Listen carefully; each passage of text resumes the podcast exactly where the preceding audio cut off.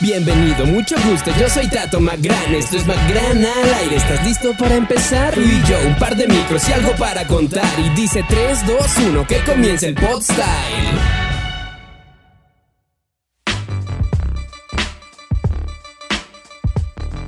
Hey, ¿qué tal? Muy buenos días, muy buenas tardes, noches, dependiendo de la hora de la que nos estés escuchando. Estamos en otro capítulo de este programa Magran al aire. Y en esta ocasión me complace decirles que tengo de invitado a un MC que, para mí representa mucho porque eh, fue de los primeros MCs con los que tuve batallas serias cuando iba en la prepa. Y pues además de eso creo que es un buen amigo, lo considero una gran persona, un buen amigo y un buen colega dentro de esta cultura. Y él es nada más y nada menos que un señor, señor JC Papá. Papá a los 24 años, que es un señor grandísimo, señor respetable, señor honorable ya de la vieja nueva escuela. ¿Cómo está señor JC? ¿Qué onda, men? ¿Qué onda, Tato? ¿Qué onda toda la banda que está escuchando? Aquí JC1, Anatomía del Verso represento, Voces Ajenas es el sello, bro. Eso es. Pues, un poco de lo que dijiste, bro, sí.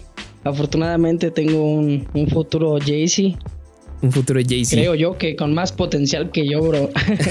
ya se pone a rapear, men. O sea, suenan los beats y él se suelta y créeme que cae mejor a la base que muchas personas, bro. es como, como los Saiyajins. Salen más fuertes los hijos que, que los Saiyajin de raza pura. Exacto, bro. De hecho, los papás son malísimos, pero los hijos son la onda. eso es muy bueno, eso es muy bueno. Y el día de hoy tenemos aquí al señor JC para que nos hable, como ya saben que es la temática de este podcast, que nos hable un poco de cómo ha sido su carrera, de cómo está haciendo en estos momentos, quizá de cómo está viviendo la pandemia. Realmente es un podcast en el que quiero que se sientan libres quienes están aquí, que se sientan a gusto quienes nos están escuchando y realmente que las cosas vayan fluyendo y todo sea ameno, bonito y que esté cool. Perfecto, man. Señor JC, ¿podría contarnos cómo fueron sus inicios? Digo, yo conozco a lo mejor un poco de cómo empezó, pero no sé si todos los que nos están escuchando lo sepan, así que ¿qué tal si nos cuenta un poco cómo empezó?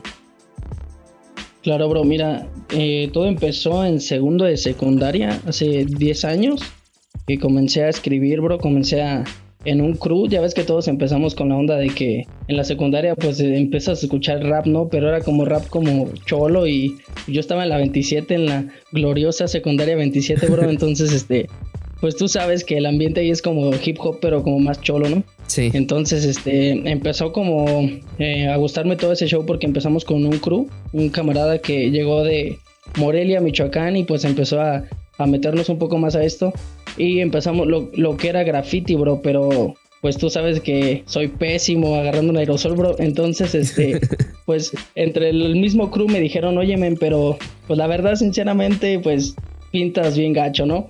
Pero rima chido, güey. Entonces, ¿por qué no mejor tú eres como la parte del colectivo que rima, ¿no? Entonces me latió y yo empecé a escribir, empecé a escribir mis primeras letras. Freestyle como tal, pues nada más así como el cotorreo, ¿no? Pero tú sabes lo básico, nada más que conocía así como de Eminem y eso, ¿no? Pero no, no sabía lo que era una batalla ni, el movimiento como tal.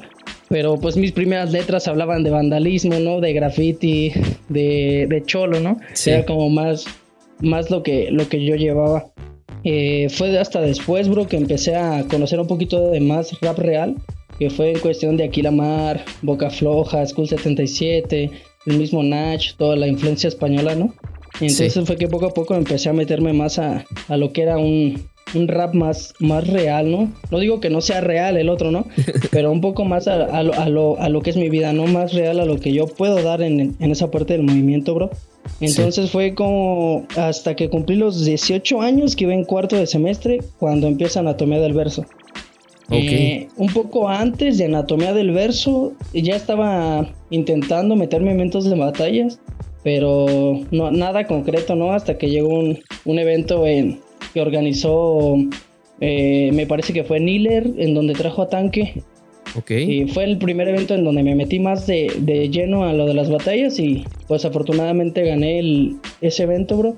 Eh, de Caos, que estaba súper fuerte en ese tiempo, logré ganarle en semifinal. Y en la final la gané con Checo, también un exponente que estaba muy fuerte en ese tiempo, bro.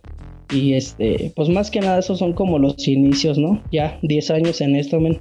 Muy bien, muy bien. Yo me acuerdo que cuando te conocí, bueno, cuando me hablaban de ti me decían, eh, bueno, yo de entrada como que siempre quería pegarle al doble tempo, ¿no?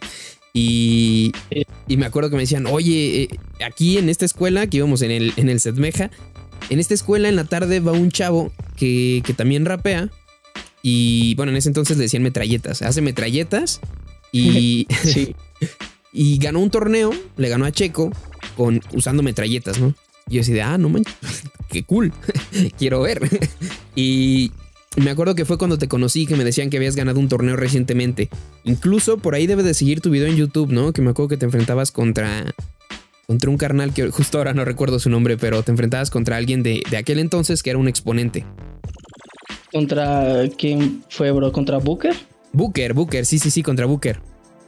Sí, sí, sí, sí, recuerdo. Ah, pero ese fue un evento de, de, de los cuatro elementos, ¿no? Que organizó este Rap Sagas, me parece. Sí, que estuvo, si no me equivoco, fue en.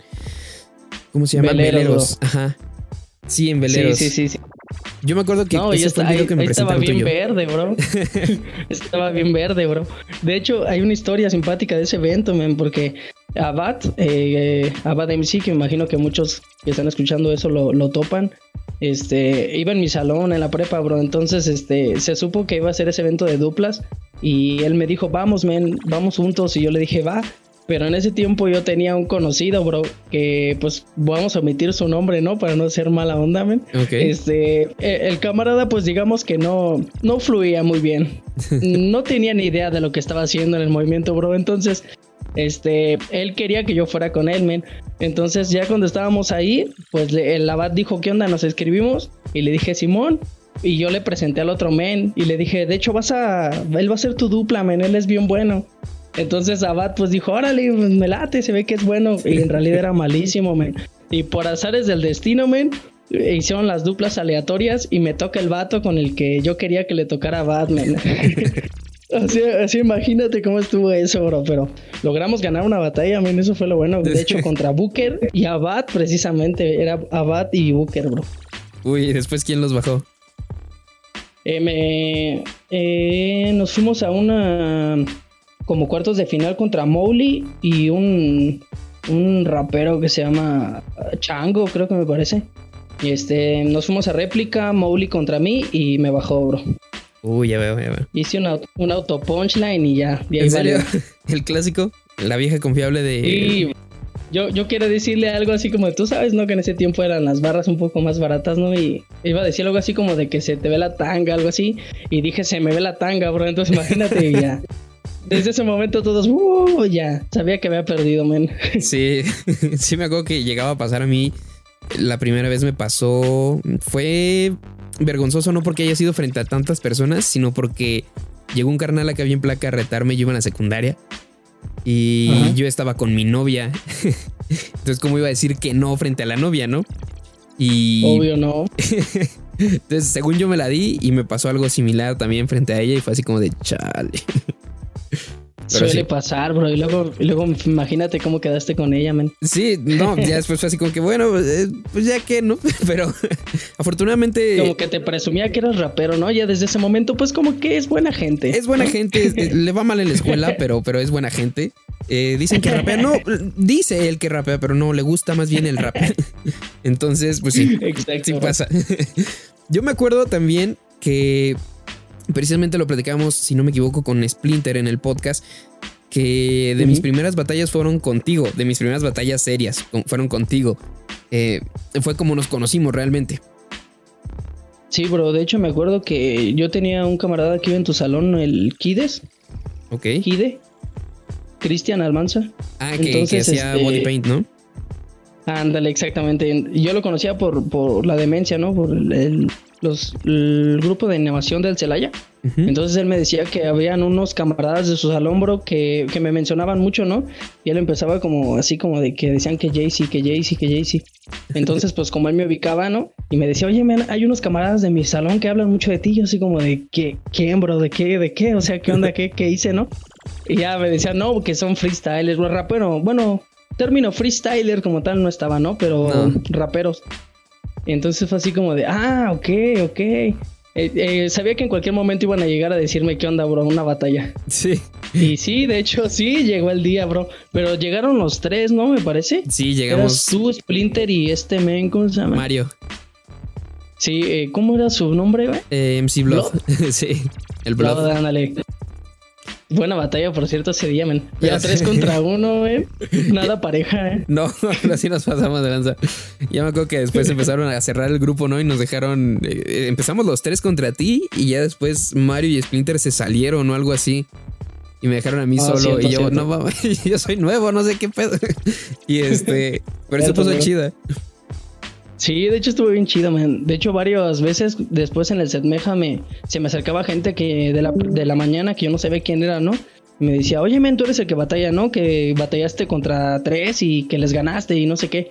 Yo sí, después tanto como que les gané, pues no, men, porque también yo también estaba, no estaba muy concentrado en ese momento también, bro. No, aparte te llegamos así, tú ibas entrando a clases, si no me equivoco, y te agarramos así como que, hey, vamos a batallar, sí, sí, no, que se hace, que no se hace. Y fue así, ¿no? Y de hecho como que sentí, no sé por qué, como que algunas rimas de ustedes escuchaban medio preparadas, ¿eh, bro? seguramente, éramos nuevos, seguramente algo me dice que sí. seguramente sí, ¿eh? no me acuerdo, pero seguramente sí. Porque me acuerdo que, le preguntaba a Mario, oye, ¿y, ¿y cómo le hago para ir agarrando como, pues, experiencia? Me decía, no, pues al principio escríbete un par de rimas que tengas como de cajón y, ya con esas como que vas tirando y te responden y ya dependiendo de lo que te digan ya tú le vuelves a tirar. Y yo, ah, bueno, ok. Entonces seguramente era alguna de las que tenía ahí como de inicio. Y fíjate que, que, eso es como común en un inicio. O sea, no sé hoy en día, bro, pero en esos tiempos yo recuerdo que yo también tenía un, un crew con un, un, camarada que ahorita está pegando mucho en, en el trap.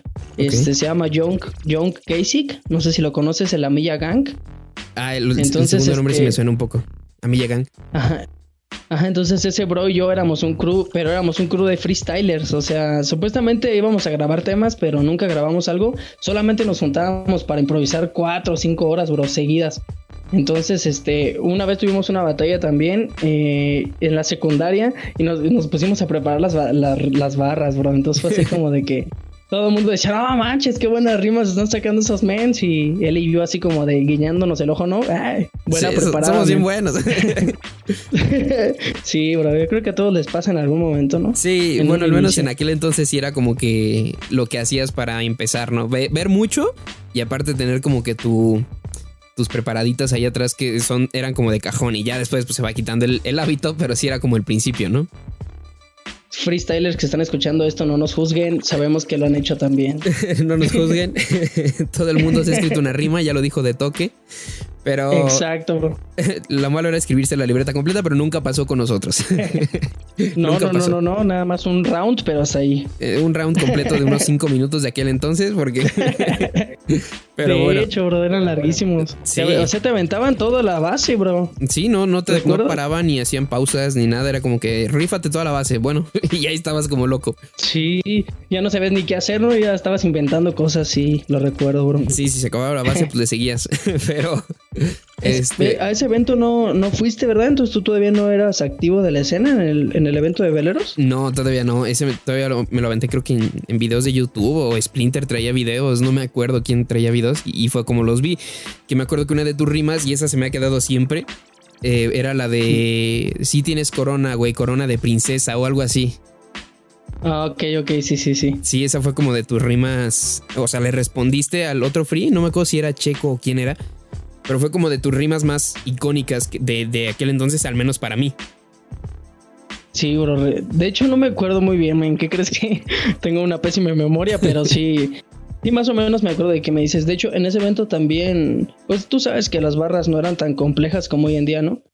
eh, yo recuerdo que una que dice que en el video se ve como todos se levantan y gritan y hasta brincan y unos y empiezan a hacer como un slam, ¿no? Fue una barra tan simple y, que pegó tanto, bro, que recuerdo que dije que tú sabes que en el rap le meto esmero, yo vine por el hip hop y ustedes por el dinero y todos... Ah, sí, sí, sí. Así que...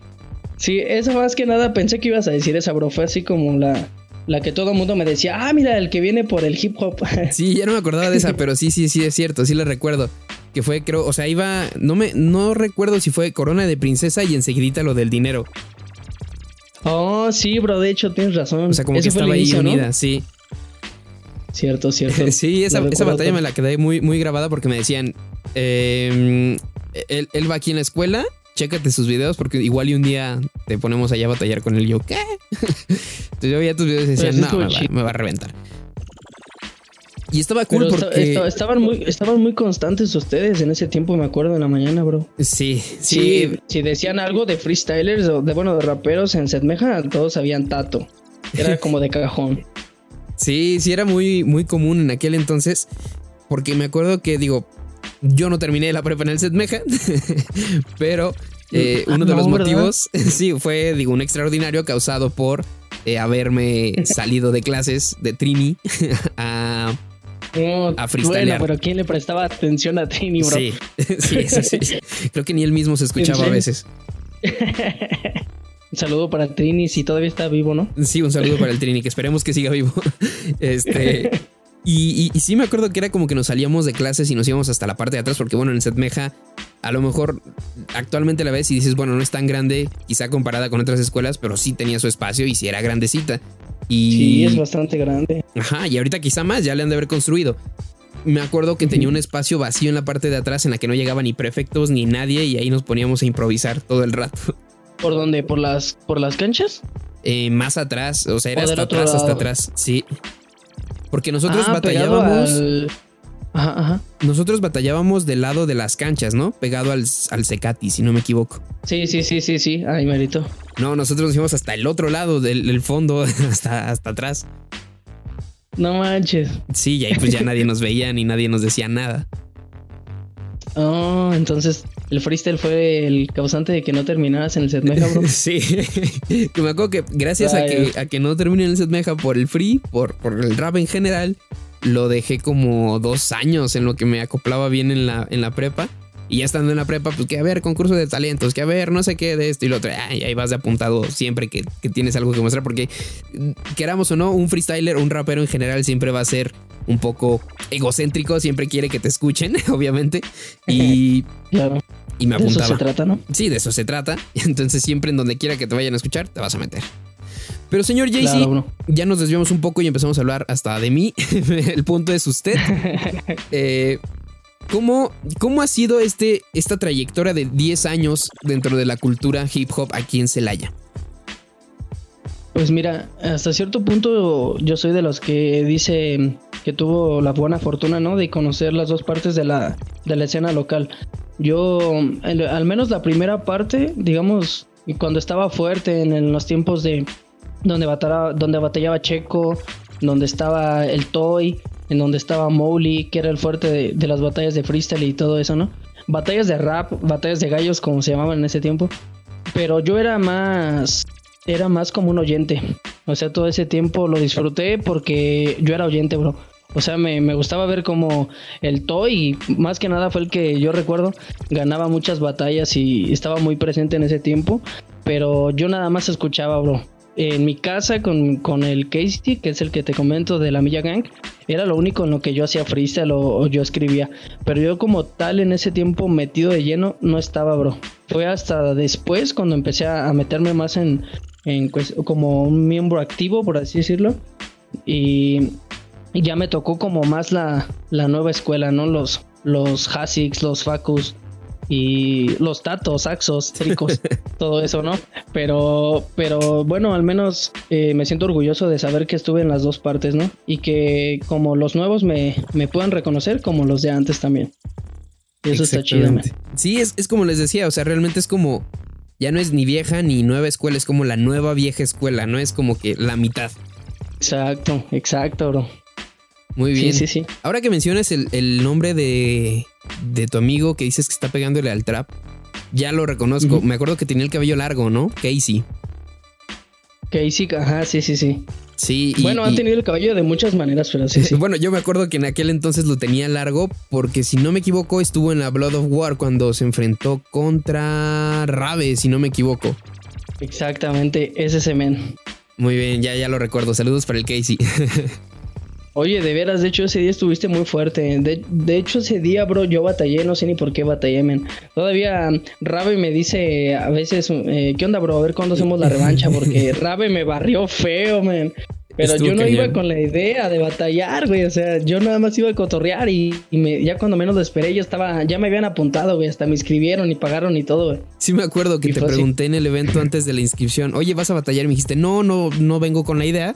Vengo nada más a ver porque mi amigo se va a inscribir. Ya, ok, está bien. Yo por dentro, ah, hubiera estado chido que el Jaycee se hubiera apuntado. Y de repente, ah, traigan aquí a Jaycee. Yo, ¿qué? No, que no iba a participar. es que de hecho, más que nada, ese día había una batalla de exhibición contra Seco. Seco, en ese tiempo era Seco Trimegisto, ahorita Charles Billetes también de la Villa Gang. Y este, yo más que nada iba con esa idea, ¿no? Con que no se me vayan a olvidar las barras, que se, se me terminaban olvidando las barras, menos. O sea, fue así como, más que nada yo iba con esa idea, no tanto como de hacer freestyle y, y Rabe me barrió y ya después dije, sinceramente, yo siento que pude haber dado más contra Rabe. Sí, claro, porque... Pero bueno eras, eh, eh, digo, eres, en, este, en actualmente eres una parte de las leyendas de Celaya, pero en aquel entonces eras un gran exponente del free como tal, o sea, de los activos. Sí, pues sí, gracias, bro. Pero sí, pues yo siento que hasta cierto punto tal vez sí pude haberle ganado a Rabe, ¿no? Porque vi la batalla después y dije, no, sí, con todo respeto a Rabe, ¿no? Porque reconozco que en ese momento era un gran exponente a la fecha, lo es, de freestyle y de rap en general de Querétaro, pero siento que sí pude haberle dado más. Digamos que más tal vez ganado ya sería como más egocentrismo, ¿no? Pero, pero dado más batalla, sí, ven. Sí, yo también pienso lo mismo. Rabe es una bestia. Rabe, si nos llegas a escuchar, eres una bestia. Y, yo me acuerdo que ese día sí dije, o sea, cuando vi que te tocaba contra Rabe, porque Rabe lo, lo, lo, estuve viendo batallar antes, y bueno, ya te conocí a ti, dije, ah, este va a estar chido. Pero pues bueno, tú no ibas con la idea de batallar y te tocó que tuviste que, sacarla, ¿no? Como, como dice, si no me equivoco, Stuart de, Argentina, soy freestyler y me toca improvisar, ¿no? Pero, pero pues no ibas con la idea de... Y de hecho hay una historia también simpática de Imen porque como empecé a cotorrear a los, a los jueces que estaban ahí, estuvieron a punto de descalificar a Rabe, bro. Porque en esa batalla, no sé si recuerdas que hubo un momento en el que el micro no se me escuchaba o, lo mismo de que no le estaba dando yo tan chido. Rabe se siente en el suelo, bro, y se pone así como en actitud de, ah, ah sigue rapeando, no me importa, ¿no? Entonces en ese momento eh, se acabó la batalla y todo, y cuando veo la libreta de puntuación, o sea, me ganó como digamos 20 a 18, bro, o sea, no fue mucho. Y yo diciéndoles, oye, pero si le di súper mal, güey. O sea, ¿cómo fue que, tuve 18, no? Y dijeron, es que él se sentó en el suelo, güey. O sea, eso es una falta de respeto para la cultura en general. Si le hubieras dado un poquito más chido, men, te la dábamos. Esa es una, es, una buena historia que ahí queda under, ¿no? Sí. También, quién sabe, quién sabe quién habrá sido el juez que me lo dijo, ¿no? Yo no voy a decir nada. Sí, quién sabe, no, no lo sabemos. Ni siquiera me acuerdo quiénes estaban de jueces esa vez, pero pero estuvo muy chido el evento en general. Eh, yo creo que salieron buenas barras. Y si no me equivoco, ahí te empezaron a decir. Bueno, en, YouTube la batalla aparece como Rabe versus Jack. No dice Jaycee, sino Jack. Oh, de veras, de veras. Sí, porque si no me equivoco, él te decía Jack y te decía que eras. ¿Quién más? ¿Adán Cruz? ¿O Adán Cruz. Sí, fuck, bro. Cuando, cuando me dijo eso, o sea, yo en ese momento. Y bueno, pues la banda que me conoce no sabe que que no me llevo nada bien con ese tipo de música, ¿no? Entonces fue así como de, ¿qué me estás diciendo, men? Es una ofensa más grande de lo que te imaginas, ¿no? Deja tú lo dijo de perra, deja tú lo de que eso no valgo mal. Me dijiste Adán Cruz, güey. O sea, después iba a estar en la cárcel, güey, por andar con menores, ¿no sabes? Respetos a Dan Cruz por si nos llega a escuchar, que va a estar cañón, pero pues bueno. Lo dudo, lo dudo. Era lo que estaba en, en, aquel entonces, ¿no? No nos mates, Adán. Sí, por favor, Adán, te respetamos. tu, tu tona de voz eh, y todo lo respetamos. Este, no, realmente respeto a los que escuchan a Dan Cruz, respeto a Dan Cruz, su música es buena, pero bueno, es un poco de, de, de chiste aquí, ¿no? Aunque realmente a Jay-Z sabemos que pues, realmente no le gusta un poco ese tipo de música y también se respeta, ¿no? Cada quien tiene su opinión.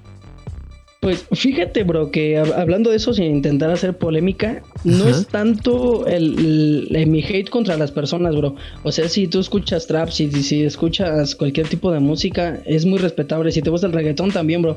Lo, al menos lo que a mí me costó trabajo aceptar, porque en algún momento pude haber sido de los exponentes, como dices, que traía como un hate contra el trap, ¿no? Y, lo hice evidente, saqué temas, la, la gente lo sabía, ¿no? Pero hay un punto en el que te pones a pensar y dices, bueno, realmente esa no es mi cultura, bro. O sea, nosotros sabemos que el hip hop y lo que es trap son dos cosas muy diferentes. Sí, claro. Entonces, hasta que logré aceptar y ver que no tiene nada que ver una con otra, men, pues fue, pues hagan lo que quieran, al cabo no, no está dentro de mi, de mi cultura, no es mi jurisdicción, ¿no? Por así decirlo. Entonces, respeto para ellos y respeto para la gente que lo escucha también. Sí, exactamente. Yo creo que es muy muy distinto decir me cae mal él por, por la música que hace o me cae mal ese género, ¿no? que es como tú lo dices. Claro, bro. Sí. Sí, al final de cuentas respeto, ¿no? Ellos, ellos eh, hacen algo que no hago yo y es respetable. Exactamente. Pues muy bien, señor Pero eso de Adán Cruz se la vamos. Sí, sí, sí estuvo callado. Yo también me acuerdo que fue, incluso fue de las más gritadas, si no me equivoco. Sí. Yo me quedé como de, ¿qué? Pero sí. y me acuerdo que también quien andaba muy fuerte ese día. Bueno, en realidad todos iban muy fuertes. Eh, sí, de verdad. Ahorita, por ejemplo, quienes me tocó ver ahí y que, yo recuerdo que siguen ahorita totalmente activos y con, con todo, son, si no me equivoco, Baeza y. Baeza está bien fuerte últimamente, bro. Yo lo, lo vi en la batalla contra Hasik y dije, no, no estás mucho más fuerte de lo que estuvo en ese tiempo, ¿eh? También respetos para Baeza. Está muy fuerte en lo que es ahorita la escena local de Querétaro. Sí, Baeza anda con todo. Y. O sea, recuerdo que, que también me aventé esa batalla, pero por. Por Facebook. Yo no estuve ese día del evento. Este, pero sí me acuerdo que, que, o sea, cada una de las rimas que se aventaban era así como de ¿qué? Y Baeza también se los respondía muy bien. Y digo, yo a Baeza lo conozco desde, pues desde esa vez que estábamos con todo lo de, lo de la liga, de estaca verbal y todo eso. Que creo que el primer evento fue, si no me equivoco, ahí con SEO, en donde, en donde organiza sus eventos. Este. Y ahí fue donde lo conocí, me cayó muy bien y platicamos y todo. Esa vez incluso me invitaba a seguirla en, en el hotel en el que se iban a quedar. Pero bueno, yo tenía otras cosas que hacer al día siguiente temprano y dije, no, no. Este. Y después, ese día del evento de la Blood of War, también me acuerdo que estaba ahí con todo. Y bueno, otro de los que salieron junto con Baeza, bueno, que yo recuerdo que sigan actualmente, es Apeirón. ¿O oh, Apeirón estuvo en ese evento, bro? Sí, de hecho me tocó contra él en la primera batalla. Ah, no me sabía esa, fíjate. sí. al que yo recuerdo que nadie em, ubicaba muy bien en ese tiempo fue a Hasik. Hasik estuvo en ese evento también. ¿En serio? A Hasik sí no me acuerdo. Sí. Hay un, de hecho, yo, yo no sabía hasta que vi en un video. Dije, ah, yo conozco ese gordito, man. y, y sí, de hecho es Hasik. Estoy casi seguro, eh. Si también si Hasik está escuchando, nos podrá decir, ¿no? Pero sí, estoy que de seguro hecho, que sí. Que de hecho estuvo la semana pasada. Hasik también estuvo en, en este programa. Ya le preguntaremos a él también qué tal estuvo la cosa. Así es, bro. No, pero no me sabía esa de Apeiron. También Apeiron se hizo un gran exponente hoy en día, man. De hecho, no sé qué, qué pasó con él. Creo que está como de soldado, ¿no? Algo así. Mm, la verdad no lo sé, me, me...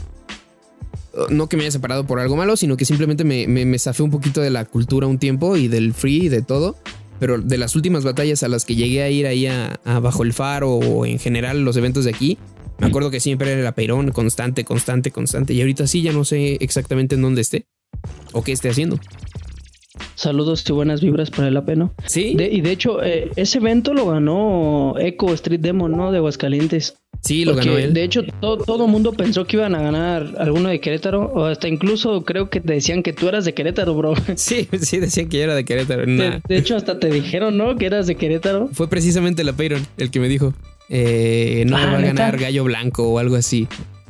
Y digo, me da, me da, mucha vergüenza escuchar la respuesta porque ya no me tocaba, ya había terminado la batalla. Y me acuerdo que para mí en ese momento fue así como de, tengo que decir que, soy de Celaya. Digo, Querétaro son honorables también, pero pues claro, siempre vas a defender de donde, de donde estuviste. Entonces yo, yo así como de, no, yo soy de Celaya. y ya se había terminado la batalla y ya me estaban diciendo, no, ya, ya, ya, párale. Y yo a fuerza le seguí. Pues me avergüenza esa respuesta, pero sí fue porque me dijeron que era de Querétaro. Fue la Peirón. ¿Y como que le, qué le dijiste, bro? No me, no me acuerdo. Eh, no me acuerdo. Incluso ni siquiera está chido, ¿eh? O sea, fue como que. Eh, como que era más el, el, nervio, como de soy de Celaya. Algo dije así como de yo no soy de Querétaro, soy de Celaya. y algo así, pero realmente no, no tuvo mucha coherencia lo que dije de respuesta. Pero buenos eventos, buenos tiempos, bro. Estamos hablando de qué, de cuántos años, como de unos qué, seis, siete. Yo me acuerdo que fue como, como por el 2015, 2016. Sí, ya tiene su. Sí, Su de hecho todavía no existía, no existía anatomía del verso, bro. ¿No existía anatomía todavía? No, me parece que no, ¿eh? Tenías No, un. no, no. Más bien era el crew Dime, que tenías con este. Jaycee. Con Kasich, ¿no? Sí, creo que sí, me parece que sí, no estoy muy seguro, pero sí, me creo que todavía no existía anatomía, bro. No, pues ya tiene un ratito. Sí, ya, ya cumplimos seis años, aunque si le preguntas a alguna anatomía cuánto tenemos, no te van a saber decir, bro, pero son seis años. Ah, por cierto, un saludo también a los anatomía que sé que por aquí van a andar. Sí, saludos a todos ellos que van a estar aquí compartiendo el podcast, escuchándolo, comentándolo en Facebook y en Buena, general. buena vibra a todos esos camaradas. Sí, buena vibra a todos que, que andan con todo. Realmente hay un camarada de tu crew. Este, justo ahora no recuerdo su, su, su AKJ, pero le da con todo. Trae lentes. Es como que se ve muy tranquilito. Remy, Remy, sí, sí, sí, Remy. Remy, Remy o Raem, E, es, es, es una bestia, bro. Sí, lo he O sea, escuchado. yo- siempre, siempre me gusta decirlo porque, bueno, pues estamos para apoyarnos al final de cuentas, ¿no? Él es mi gallo, man. Sinceramente, considero sus letras y su forma de rapear, su estilo, todo, todo lo que, lo que es Remy en general musicalmente, bro. Para mí, yo siempre lo he dicho, en- sin pelos en la lengua, es el exponente más fuerte, a mi entender, de aquí del rap local, bro. Es una bestia total ese men. Sí, lo he escuchado hace no mucho. Publicaron unos videos como de barras, ¿no? Que se etiquetaban y, y Ujú. yo reto a tal persona, yo reto a tal. Y, y me acuerdo que su video de las barras era uf, buenísimo. Sí, de hecho, yo lo reté, bro. Ah, fuiste tú. No viste el mío, Tato, chale. Seguramente sí lo vi, pero no me acuerdo. Bueno, es que me acuerdo Sí, que, ya la- que el que más me impactó en ese entonces fue Remy. sí, estuvo, estuvo bravo. Es muy bueno, güey. Es que tiene un estilo muy diferente. O sea, como tú, como tú lo dices, este, de hecho, el primer disco de Anatomía del Verso se llama Más de lo que imaginaste. Y hasta un cierto punto es enfocado en Remy. Y bueno, en, en los tres. Pero en Remy en este aspecto porque eh, nos veías, bro, y decías, nah, no, no le van a dar chido, ¿no? Un, ch- un chavito de lentes bien trancas, ¿no? Eh, un morenito también tranquilo, abad, ¿no? Y, y Jaycee, pues también, pues nada que, nada, nada así como impresionante físicamente, ¿no? Pero las letras era lo que era más allá de lo que la gente pensaba, men. Eh, ese disco creo que está trepado en YouTube, pero tiene muy pocas vistas. También si gustan checarlo y en Sí, el para que de la, la, gente Cloaca. vaya. Así es, bro. Hablando de la cloaca, ¿cómo ha sido el paso por la cloaca Records? Mm, pues mira, em, ahorita la cloaca está pasando por, por un stop total, ¿no? Ok. Eh, pero, pero en su momento la cloaca significó mucho para nosotros porque llegamos como Abad, Remy y yo nada más. Y después se nos, se nos unió Crash. En ese momento era parte de GDH colectivo. Ajá. Y yo, yo lo conocí porque Seco, precisamente de los GDH, me invitó a hacer una colaboración y me llevó a la cloaca. Entonces, en ese tiempo estábamos haciendo el disco, grabando nuestro primer disco en un estudio muy under, demasiado under. Eh, grabábamos con un micrófono de, de computadora, bro. De manos libres de computadora. Ok. Eh, se llamaba Madafaka Records. También un saludo a, Rudy y a todos esos men. Entonces, este, nosotros estábamos buscando un estudio pues que se escuchara un poquito más, ma- mejor, pues. No iba a decir decente, ¿no? mejor.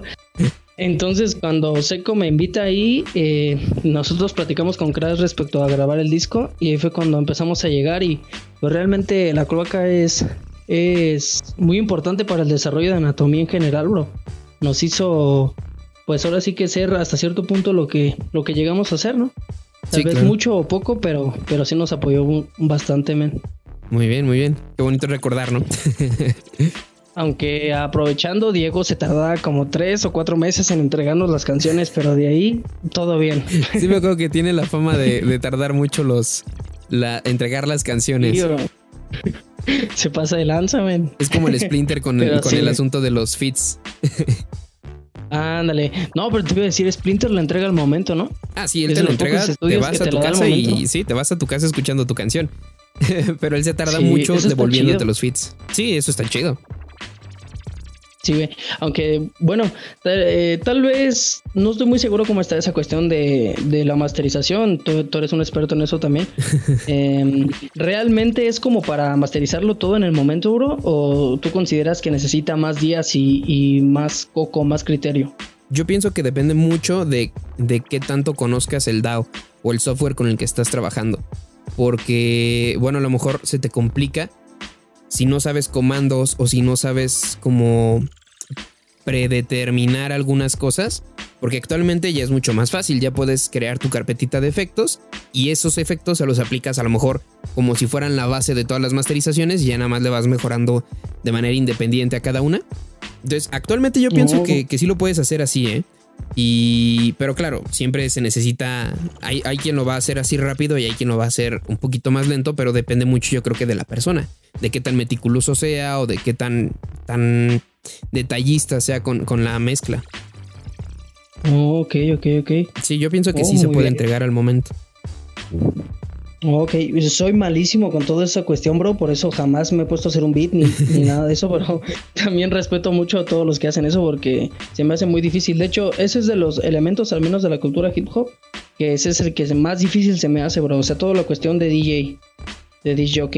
Es como lo, más difícil, o sea, hasta cierto punto bailar, pues también su respeto total, ¿no? Pero pues es más entendible, ¿no? Eh, desde práctica. El, rapeo, pues también practicar, escribir. Graffiti también escribir. Soy malísimo, pero eh, eh, practicar, ¿no? Pero toda la cuestión de disc jockey y volúmenes y todo eso es, eso es lo que yo más, al menos de la cultura hip hop, respeto más. Sí, yo también digo, no, no tengo ni idea de cómo se hace un beat. Yo lo que sí es que pues sí masterizo y sí edito mis canciones y cosas así, ¿no? Pero hacer beats, no, tampoco. Y lo intenté como una vez o dos en, no sé, como por el 2013, 2014, que en aquel entonces quizá era un poquito más fácil. o no, no, no, un poquito el más. Lupis, ¿no? ¿Cómo se llama ese? Sí, el Fruity Loops, sí. Este, o quizá más bien era un poco más complicado, ¿no? A lo mejor ahorita como en la grabación ya existen más herramientas, pero como sea lo intenté y la verdad es que nunca me salió y jamás lo volví a intentar. Que, que hablando de eso, Celaya tiene exponentes muy buenos de beatmakers, ¿eh? Sí, sí, definitivamente. Sí, los, los, beats locales son buenísimos. Eh, Dilo, bueno, Nuzbe, eh, The Chaos, Koi. O sea, tenemos muy buenos beatmakers aquí. Sí, eso sí. Yo creo que Celaya últimamente ha estado creciendo muchísimo en general, o sea, en cuestión de, exponentes en general, o sea, freestylers, eh, beatmakers y de todo, o sea, realmente yo creo que está creciendo mucho en general en la cultura. Los freestylers, man, o sea, realmente nosotros que, bueno, como eh, tuvimos la oportunidad de ver los dos lados, ¿no? Podemos saber que no se trata de que de pelearse, ¿no? De los nuevos o los de la vieja, ¿no? De, de freestyle. Pero realmente la evolución del freestyle se la hoy en día es, es tremendo, güey. O sea, cómo están creciendo, cómo se le paran a cualquiera, bro. O sea, sinceramente, bueno, al menos en el tiempo de antes no era como tan común el que vieras a un celayense dándose con, con alguien, ¿no? Eh, De caos, creo que en su momento se dio con el Pyme, ¿eh? el Pyme, el, el, manager de Asesino. Creo que fue así como eh, Brixo también, creo que por ahí hizo batallas contra exponentes de fuera, pero sinceramente, ubicándonos en donde estábamos, no estábamos a nivel de ninguno de los de fuera, bro. La verdad. Entonces, este, a ver ahorita a Axel, por ejemplo, dándose batallas afuera, en las de Valhalla, me parece que estuvo, no estoy seguro qué, evento de plaza fue, pero se dio con todo, con exponentes de afuera, bro, Hasi, los de Querétaro, o sea, la verdad es que un respeto a toda la evolución del freestyle hoy en día. Tienes razón, men. Se la llega esta para darle a cualquiera. Sí, la verdad es que sí, yo también es lo que le decía a Facu. Por ejemplo, el día que nos tocó estar de jueces, en, ahí en Bajo el Faro, si no me equivoco, fue. Y si no, perdónenme, pero que estuvimos de jueces. Eh, yo realmente quedé muy sorprendido con la cantidad de, chavos, pues de nueva escuela, que le dan como si, no sé, tuvieran años dándole, como si tuvieran la experiencia de asesino dándole. ¿no? Sí, y, es, es, sorprendente verlos cómo están creciendo. Y a lo mejor lo hemos tocado en, todos los podcasts, pero yo creo que es impresionante el nivel de freestyle que hay ahorita en Celaya. Sí, la verdad es que sí, men. Te digo que está cualquier. Está para darle batalla a cualquiera, la verdad. Sí. Pues señor JC, actualmente, ¿qué es lo que está haciendo? Porque ya hablamos de Free, nos desviamos un poquito, porque la verdad es que yo me estoy sintiendo muy cómodo con el podcast, me estoy sintiendo muy tranquilo, como que podemos estar platicando de todo. Cotorreando, sí, cotorreando. Pero, ¿qué es lo que está haciendo actualmente JC? Porque bueno, una parte es Jonathan, el señor Jonathan, y la otra parte pues es JC, ¿no? Su AKJ. ¿Qué está haciendo JC actualmente? Mira, ahorita yo estoy en, en, cuestión musical con un colectivo que se llama Voces Ajenas.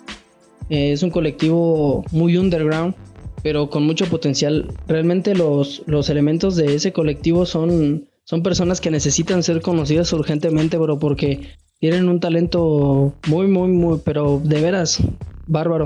Es de los todos y cada uno, porque tienen todo lo que el hip hop y la esencia de la calle, pero en general, o sea, no tanto así como de que vandalismo soy calle, ¿no? Sino como calle realmente lo que para mí es la esencia.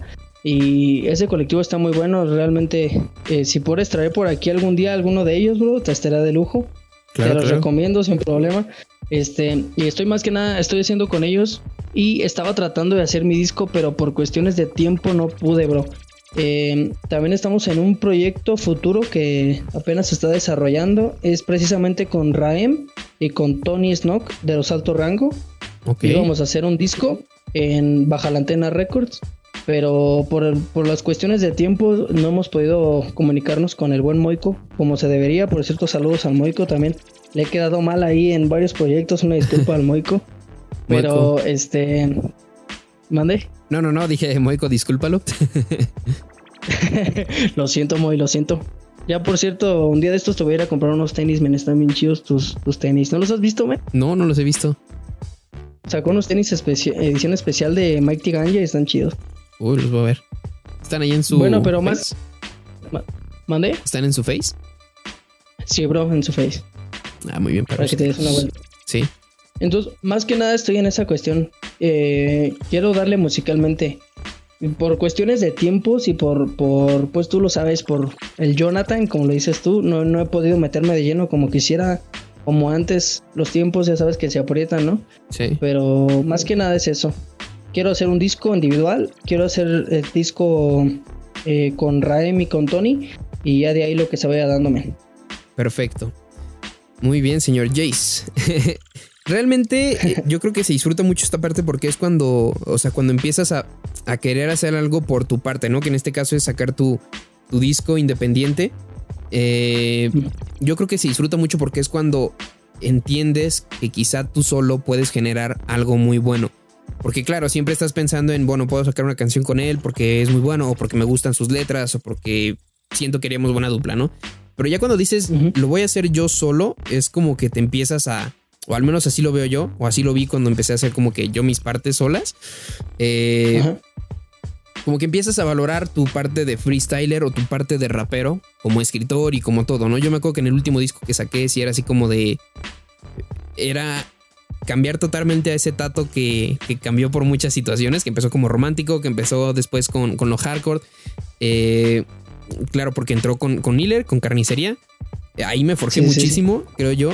Y ya después di el cambio en el que dije, quiero ser algo más tranqui, más, más a lo mejor poético. Quiero ser yo mismo, ¿no? Sí, quiero ser yo. quiero ser yo. Sí, sí. Y, siento que es la parte bonita, ¿no? ¿No lo sientes tú así? Es que tienes razón, bro, porque también hasta cierto punto el crew, bueno, Anatomía del Verso siempre, siempre para mí será algo muy importante en todo lo cuestión de rap, la neta. Ah, todos son mi fan, siempre lo he dicho que ellos son mi fan. Eh, pero hasta cierto punto no, no puedes expandirte como en cuestión de ideas porque son seis cabezas al mismo tiempo pensando un tema, bro. Entonces, pues todos pueden dar como su idea, todos pueden decir como de vamos a hacer un, estilo de esta forma y pues te vas acoplando porque al final de cuentas la idea es pues básicamente la misma, pero no hay nada como tú darte solo y, y experimentar como te gusta a ti, hacer realmente lo que, lo que a ti te late individualmente. Pero al final de cuentas, Anatomía del Verso siguen estando presentes y nada más porque todos trabajamos y todos tenemos una vida difícil. Este, no hemos podido hacer nada, pero tienes razón, men, como que individualmente es más fácil fluir y es más fácil ser, pues ahora sí que tú mismo, ¿no? Como rapper. Sí, es como que, o sea, muchas veces como dices en crew, cuando buscas una idea, pues es como que esperar a, las ideas de los demás. Y está padre también porque pues, son muchas cabezas, ¿no? Pero ya cuando eres tú solo, dices, no me gusta y no te gustó y ahí se quedó, ¿no? Ya no le pensaste más. O ya no se tardó más a lo mejor. Entonces es a lo mejor un poquito más fácil y un poquito quizá, no sé hasta qué punto cómodo el hecho de que seas como que tú mismo el que lo está generando, ¿no? Cierto, bro, tienes toda la razón. Pues más básicamente es eso, ¿no? Que te das más te das más soltura, ¿no? Hacer lo que, lo que realmente tú quisieras hacer, pero pues también aparte hay que ser honestos y al menos lo, digo también por ti porque lo he visto. Desde que empezaste a grabar tus canciones individualmente en tu estudio, eh, creo que me parece que es en tu casa. Sí. Se ve, se, se ve una diferencia tremendísima de lo que hacías antes, bro. Porque, bueno, a mí siempre me pasa, ¿no? Que estoy en mi casa y estoy solo y hago, pongo un beat y empiezo a fluir y digo, no, estoy haciendo un flow, pero bien loco. Y ya cuando ya hay banda o hay más gente, ya no lo puedo sacar igual, güey. Entonces no sé si a los demás les ha pasado, pero a mí siempre me ha pasado eso, güey. Entonces, este, ojalá pudiera ser, tener mi estudio propio como tú, bro, y créeme que saldrían cosas, pero bien, bien chidas. Sí, la verdad es que sí es como que, yo creo que sí, como dices, a todos nos pasa. Eh, fluimos mejor estando solos o, tenemos ideas mejor estando solos. Eh, te estás bañando y estás improvisando con la pista que pusiste de fondo y sientes que con lo que sacaste ahí en la, en la bañera ya hubieras ganado Red Bull a nivel mundial. Sí, fácilmente. O sea, asesino se quedaría corto, bro. La verdad es que sí. O sea, sí, sí, sacas como que lo que tienes siempre ahí cuando estás tú solo. Pero ya cuando llegas ahí al evento es como que, ¿qué, qué pedo contigo mismo? O sea, ¿por qué no haces lo que estabas haciendo cuando te estabas tallando la cabeza. Sí. Luego, no sé por qué se escuchó un poco mal eso, mira. bueno, este... este, ¿qué crees que a mí me pasó mucho? Bueno, en cuestión de freestyle. En cuestión de show sí no, no, no tengo pero porque sé que siempre, siempre, pues al menos he sacado adelante todo lo que, lo que tengo, ¿no? No se me olvidan las letras ni nada. Pero en cuestión de, de freestyle siempre me ha pasado, bro hay momentos en los que puedo estar en un evento y darte el mejor evento de la vida y llego a la final, bro. Y tal vez hasta lo gano, ¿no? Pero hay, veces, hay veces en las que digo, no manches, no estoy clavando nada, no voy a pasar ni de octavos. Y luego a veces sí paso, no sé ni cómo. Te digo que, bueno, al menos eso fue lo que me, me separó a mí del freestyle un poco, bro, porque en cuestión de competiciones porque podía dar como el mejor nivel y llegar a la final y que todos al, al terminar me dijeran, no manches, eres, eres, eres, la verga, ¿no? Pero o, podía, o podía ser como lo contrario, así como de, no manches, ese es el Jaycee que todo el mundo decía que era bien bueno. Entonces, nunca pude así como encontrar así como una estabilidad, como por ejemplo, hablando de Axel, que ya lo mencioné, digo, no, no sé cómo ese camarada siempre puede estar fuerte. O sea, uh, o, en un nivel, digamos, tal vez en su día malo, es como un nivel medio alto, güey. Entonces, eh, no sé por qué esa cuestión siempre estuvo así como que o podía ser muy bueno o, regular, güey. ¿Sí me entiendes? Yo creo que es algo que nos pasaba, no sé si a todos los de, de esa época o de esa generación, pero a mí también me pasaba muy seguido eso, que era como que en un evento andaba con todo, luego llegaba el segundo evento y, no era muy bueno, ¿no? Yo me acuerdo que como que mi maldición siempre fue que perdía o en semifinales o en la final. O sea, nunca, nunca terminaba ganando. Siempre era como que o en semifinales o en la final. Cierto, cierto. De hecho, eso también hasta cierto punto yo lo empecé a ver, porque en los eventos en donde empecé, siempre mínimo era semifinal. Siempre mínimo llegaba a la semifinal. Final, o lo ganaba, o lo perdía, o así, ¿no? Pero en cuanto me di cuenta que perdía en cuartos, así como de em, algo está pasando. Sí, yo pienso que, que quizás como que a veces, no sé, a lo mejor como lo decía Escone, eh, muchas veces vas con las ansias de ganar o de ser mejor que la vez pasada y eso mismo, el, temor a no ser mejor como, como lo fuiste la vez pasada, te genera ese conflicto de manera inconsciente que te hace perder quizá la constancia o perder la regularidad que llevas. Yo siento que puedes llegar a ser así. Sí, bro, de hecho más que nada es eso, ¿no? Porque también hasta cierto punto también este, es importante que esperaban mucho de ti, ¿no? Bueno, el factor sorpresa siempre te va a ayudar porque sigues, sales adelante y ganas los eventos con facilidad, ¿no? Pero cuando empiezan a, notarte y es así como de, ah, mira, está Jaycee, ah, mira, está Tato, mira, está Facu, ah, mira, está tal, esperan que ganes, men. Entonces la cosa se complica ya cuando pasa eso, men. Sí, yo también pienso lo mismo. Por ejemplo, la última vez que me inscribí a un evento que fue con Rino, en dupla con Rino, eh, por ejemplo, en el Cypher yo pensé que no íbamos a pasar porque estuve súper irregular, súper tranquilo, súper sin sacar nada. Y en cambio todos los demás, o sea, se nos fueron así encima súper cañón. Yo no sé si porque andábamos de, pues sí, de fantoches ahí como que, ay, yo vine y soy, soy no sé qué y bla, bla, bla y así. El chiste es que se nos dejaron ir todos de entrada, pues yo abrí el Cypher y pues ya no tuve opción de contestar nada, ¿no? Fue como que me puse ahí, era la piñata a la que todos le pegan. Entonces ya no tenía ni opción de responder ni nada. Y encima cuando lo, lo hice, lo hice pésimo. Entonces yo dije, no, pues ya no pasamos el, el, el ni a repechaje precisamente. Y no, afortunadamente pasamos el cipher, sabrá Dios cómo, pero, pero lo pasamos. Y ya en batallas fue cuando dije, no, pues tenemos que mejorar un poquito. Pero igual, creo que nos quedamos como en, en cuartos, en... Sí, creo que nada más ganamos una batalla. nos fuimos a, en cuartos, quedamos. De hecho, Rino también anda muy, muy bravo, ¿no? el Rino es de los que se ha mantenido durante muchos años también. Sí, Rino anda con todo también. todavía, todavía lo recuerdo cuando se dio una batalla contigo este, en carnicería. No sé si fue escrita o fue freestyle una final, me parece. Eh, sí, fue, fue free, fue como una batalla de exhibición. Ah, ¿fue exhibición? Sí. Y qué batallón se dieron también. Y todavía pasa el tiempo y Rino todavía está ahí constante. Sí, al contrario, yo creo que Rino es como que precisamente ese rinoceronte que al contrario de que le quiten el cuerno, lo, lo sigue afilando año con año. Entonces, sí. No sé, yo siento que Rino es muy constante también. De hecho, hubo, una vez en, o sea, hablando de eso, yo yo hice un evento de 10 de Celaya contra 10 de Querétaro, no sé si te acuerdas. Sí, me acuerdo que al final los, los abandoné, lo siento. Sí, nos abandonaste, me tuve que meter y también Héroe me dio una repasada también. también no iba con la idea de, de batallarme, o sea, la, la verdad es que también respeto total para Héroe, también se me hace un un freestyler bien, bien bravo, la verdad. Sí. No sé por qué también no, no lo veo ya a, plano nacional, bro. O sea, héroes para que esté nacional.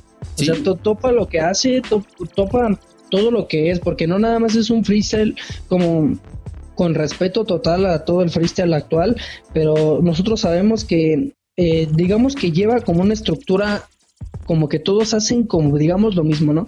Es como un es, es un compás en el que haces tres rellenos y al final eh, lo gritas, ¿no? O tiene más fuerza. Sí. Entonces, eh, y héroe no, bro, o sea, héroe me, este, me triquea, hace skills, fluye, eh, o sea, hace un buen de cosas que realmente también es para que héroe estuviera ya en plan nacional, pero bueno, esperamos algún día por ahí ande el buen héroe. Sí, yo me acuerdo que se llegó a dar también con Pyme y si no me equivoco con Asesino. Pero sí, si no me equivoco, no estoy seguro, ¿eh? Pero, o sea, o con Pyme o con Asesino. Ah, con Clan también. Sí, también. Sí. Más actualmente, ¿no? Sí, sí, sí, sí, sí. Yo me acuerdo que lo de Pyme y Asesino fue como por el 2014, 15 a lo mejor. Wow, ya tiene tiempo, ¿no? Sí, pero definitivamente yo creo que Héroe es Pues no sé, de los más eh, represent de ahí de, de Querétaro. Respeto a todos los, los freestylers queretanos, pero yo pienso que Héroes, yo creo que de los más, pues más sonados, que más tiempo llevan, que más han estado ahí mm. machacándole y dándole hasta que está sacando lo suyo, ¿no? Sí, Axter, Nupcial y Héroe para mí son el top de Querétaro. Sí. Pero bueno, eh, me desvío un poco de lo que te iba a decir. Recuerdo que, que cuando se hizo ese 10 contra 10, este, se hicieron varias encuestas en Facebook y en los grupos y era así como de que denme su top 10 de los mejores de 10 freestylers de Celaya. Y estaba Rino, bro. Sí. Y, y, si, y si hablamos de nuestros tiempos cuando estábamos antes, estaba Rino, güey. Y si lo ponen ahorita, estoy seguro que van a decir que está Rino. Sí, Rino, Rino es definitivamente muy, muy constante. Y no solo constante, sino que sí se entrena y sí tiene el nivel suficiente como para estarle dando competencia a los, a los de nueva escuela. Sí, todo el tiempo está haciendo práctica con Ruta, ¿no? Me parece, creo que Ruta por ahí me dijo que, seguidos están batallando, ya se conocen de todo, ahora es como tú y Axo, ¿no? Algo así. Sí, sí, creo que viven incluso igual que nosotros aquí cerca y a cada rato pues se salen a batallar o se juntan allá a hacer batallas. Sí, por cierto, Calesa representa, bro, ya estoy viendo aquí. ya, ya vives por acá, hermano. Este, que bueno, eh, aunque vives por acá, el podcast está a distancia porque, pues bueno, todos sabemos qué está pasando, ¿no? Pero, este, sí, Susana a distancia, pero ya cuando se esté abriendo un poco más y que ya sea quizá esto un poco más, mm, pues estable o más formal, quizá el lugar en el que se esté haciendo, con más espacio y que podamos estar sin, sin broncas, ya los estaré invitando directamente al podcast. Estaría el 100, bro. También si quieres organizar algún evento con los invitados de tu podcast, también cuenta conmigo, bro. Ah, muchas gracias, hermano. Sí, estaría súper bien. Sería una buena idea. Pero bueno, señor Jace, eh, yo creo que estamos eh, ya casi en la última parte del podcast. Eh, y quien nos esté escuchando pues, se va a aventar un poquito más de tiempo porque aún nos faltan un par de cosas. Una es hablarnos de cuál ha sido tu tema más representativo y de cuál ha sido quizá un momento de tu, de tu etapa freestyler, porque bueno, eres como que estás dividido en dos. Eh, ¿Cuál ha sido tu, tu canción más representativa y tu punto más representativo dentro de tu carrera de freestyler? Ok, pues eh, en cuanto a track, yo siento que individualmente, pues no, no, no saqué el que para mí era el más fuerte. Yo tengo un, tema que siempre quiero sacar, pero por algún otro motivo no lo he sacado, que se llama Historia de un secuestro. Em, ese tema me gusta muchísimo, bro, porque es, es, es una historia, es, es, como lo que yo hacía antes, ¿no? Em, antes de lo que era freestyle, la anatomía del verso, a mí me gustaba hacer un rap con historias. Entonces, este, eso de historia de un secuestro es como el, el tema que, es como el más significativo para mí. Y en cuestión grupal, pues los del verso, definitivamente, bro. Eh, creo que a la fecha todavía cuando la banda nos ve y así, y siempre los del verso, ah, a ver cuántos sacan los del verso. Era como el tema que todo el mundo coreaba, no sé si lo llegaste a topar. Sí, sí, definitivamente, los del verso. Sí, entonces ese tema era como que fue así como el más, el más fuerte, ¿no? de hecho, Ruma, todavía cuando nos ve, los del verso, es lo primero que hacen, ¿no? el buen Ruma, ¿no? Entonces, este, fue como, sí, yo diría que los del verso es el tema más, más significativo y porque también fue el que, el que nos representa, ¿no? Y eh, en cuestión de freestyle, mi momento más fuerte, pues yo, yo creo, me considero que fue en cuando se dio un evento aquí en Celaya de una persona que te, bueno, digamos su nombre, ¿no? De Vela. Vela de Deathmatch. Este, digamos que le ha ido un poquito mal en cuestión de, reputación al buen Vela, pero en, cuestión de ese evento fue, fue un muy buen evento. Eh, ¿Por qué? Porque desde los cuartos de final me empecé a topar a gente de muchos lados duro. Y eso fue así como de que a mí me gustaba eso, ¿no? En cuartos de final me parece que me di contra mm, un camarada de Veracruz, también de los de Deathmatch Team, muy bueno, logré ganarle. Eh, después en, semifinal me, me, topé a uno de Querétaro que es del team de Rabe, pero no me acuerdo muy bien cómo se llama ese camarada. Ok. Pero es del team de Rabe. Este, y después eh, también le gané. Y en la final fue contra Peirón. Entonces, este, a Peirón estaba en su, en su momento, en el en su momento más fuerte, por así decirlo. Y pues fue una sorpresa en el que le, pude haber ganado. Eh, estaba bien suelto desde, desde el inicio del torneo y, para mí eso fue la parte como en cuestión de freestyle donde estaba más fuerte.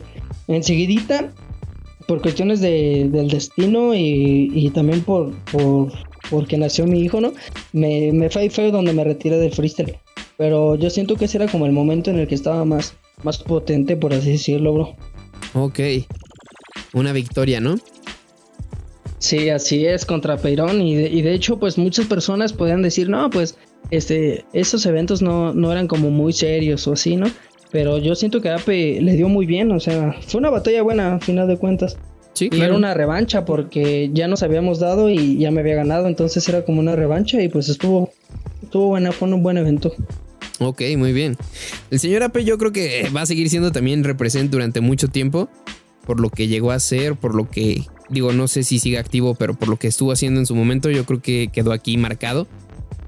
Y qué bueno que, digo, uno de los momentos más gloriosos, a lo mejor como freestyler haya sido una de las victorias eh, que quizá representaron mucho, ¿no? Y que como momento clave, pues siga siendo tu grupo, sigue siendo tu grupo y a lo mejor, digo, aunque no lo hemos escuchado y quién sabe si algún día lo escuchemos, tu track, eh, tu track de, de historia, ¿no? Eh, Señor Jace. Ahorita lo suelto si quieres. ah, perfecto, precisamente vamos para allá. Ah, ok, ok, ok. Ya para finalizar el podcast, suelo decirles que, que si, bueno, si les gusta freestylear, pues que se avienten aquí un par de barras eh, para el programa, ¿no? Y en caso de que no les guste freestylear, que se avienten un par de barras de alguno de los temas que más les gusten. Y en este caso ya nos dijiste cuál es. Así que si no lo han escuchado, quizá tus amigos sí lo hayan escuchado, los más cercanos, pero si los demás que están escuchando no lo, no lo han topado, pues bueno, es el momento de que, de que lo topen, señor Jace. Ok, hermano, me late. Muy bien, aunque este, sea capela. tres minutos, no hay problema. Pues igual y las barras más representativas o que consideres como, como más potentes. Mm, pues es que como es una historia, bro, si lo hago por partes, yo siento que se va a perder. Pero si, si quieres, mejor te hago un freestyle. Ah, o, igual si quieres aventarte la completa, yo no creo que haya mucho problema.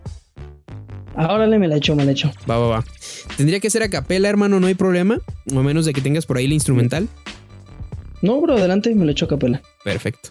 Entonces todos estamos preparados para escuchar el tema en exclusiva del señor Jace. Va, se llama Historia de un secuestro y dice más o menos así.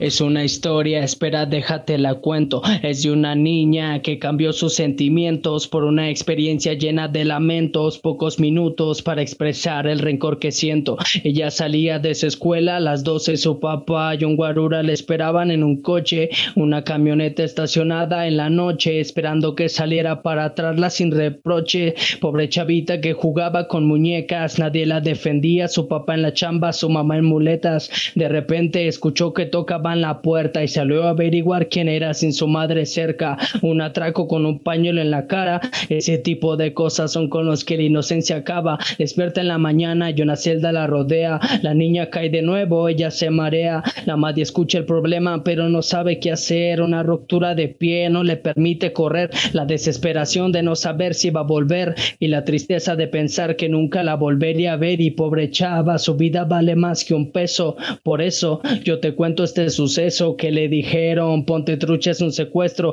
y si tu padre no paga nunca verás regreso. Esa familia una llamada la dejó enloquecida, si no pagan el regreso no verá la luz del día. Todo por intereses, nervioso dejó su padre a lo que contestaron calla, déjate de alardes, tu niñita está acostada, preparada para la cena, lo cual será agua sola y una tortilla en crema y pobre nena quiere ver a su muñeca, pero es tocada a diario y ya nadie la respeta. Cinco kilos de peso que bajó en una semana la policía les dice, lo sentimos, no sabemos nada, esa pequeña niña no quiere vivir y cómo hacerlo con maltratos y sin sonreír. Y pobre chava, su vida vale más que un peso. Por eso yo te cuento este suceso que le dijeron, ponte trucha es un secuestro y si tu padre no paga nunca verás regreso. En una de esas una llamada fue bien localizada en donde se encontraba a su niña tirada, inconsciente, triste y demacrada, pero al ver a su familia una sonrisa se notaba fueron por ella y corrieron de la amenaza. Fue tan feliz ver a la niña de nuevo en su casa, pero algo nunca se le olvidará jamás, la ignorancia y maldad que tiene esta sociedad. La nena después de 15 años cuenta su vivencia, cuenta con odio lo que pasó y su resistencia. Esto nunca lo deseo a nadie. Estás en contra del abuso, pon tu puño para el aire.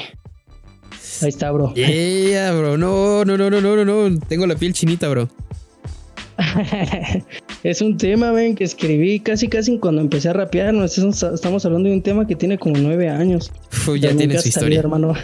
La historia del rap ya tiene su historia. Así es, bro. hermano, muy buen tema. Yo creo que todos los que lo están escuchando deben de estar como yo, con la piel chinita. Ese clavado de barras tan acertadas, tan coherentes. Definitivamente, hermano, yo creo que es un muy, muy buen tema. Deberías de sacarlo.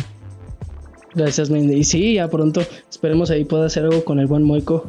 Ojalá que sí, esperemos que Moico esté ahí disponible y al tiro para esto. Moico, no lo dejes ir. de entrada, perdónalo. y ya después de esto, por favor, grábale el tema. Eh, pues señor Jace, muchísimas gracias. De verdad, qué buen tema es. Eh, en serio, me, me hizo sentirlo mucho. Y pues nada, muchas gracias de verdad por haber estado en el programa. Eh, ¿Algunas otras palabras que tengas antes de irnos? Pues nada más un buena vibra para todos los escuchas y, todo lo que es hip hop nacional y local y mucho respeto para todos, banda. Igual Tato, eh, es un buen programa, men, yo te lo dije. Ya escuché el de Facu y el de Splinter y sigue así, men, vas a ver que grandes cosas se vienen también para este proyecto, men. No, pues muchas gracias a ti, hermano, y gracias por lo que opinas del programa. Esperemos que sí, que crezca, que llegue a más gente y que, pues más que nada, puedan haber personas eh, dándole aquí, diciéndonos quiénes son, contándonos su historia, porque a veces eso es lo que falta, ¿no? Un espacio en el que te respeten, un espacio en el que te dejen ser libre y en el que puedas contar quién eres y lo que haces. Claro, bro. Sin censura también importante, ¿no? Sí, sin censura, definitivamente, que es parte de, de la cultura, ¿no? Así es, hermano. Pues bueno, señor Jace, muchísimas gracias por haber estado en este programa. Eh, lo estarán escuchando ya hoy sábado. Este, pero bueno, esperamos que después pueda regresar o traernos a más de la gente que nos mencionaste, traernos a la gente del crew que, que nos mencionaste y contar más historias, ¿no? Así es, hermano, me late. Y aquí estamos, ya sabes que cualquier cosa, bro. Aquí vivimos a una calle. estamos a una calle. Quien no lo sepa, quien no nos ve, pues Jace y yo vivimos aquí cerca. También le queda el éxito aquí cerca. Entonces, pues bueno, el día que queramos armamos un, un, un desmadre aquí en la calle, ¿no? Pero bueno, este. Nos vemos, señor Jace. Nos escuchamos con, la gente que está detrás de este podcast, o al menos detrás de mí, más bien de frente a mí y yo detrás de este podcast. Nos estaremos escuchando en la siguiente emisión, en el siguiente programa.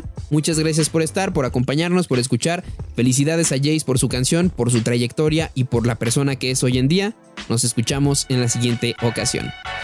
Esto ha sido todo, gracias por escuchar. Tendremos otro programa en una semana más. Mientras prepárate bien, si quieres participar, solo mándame un mensaje a Magran al aire y ya está.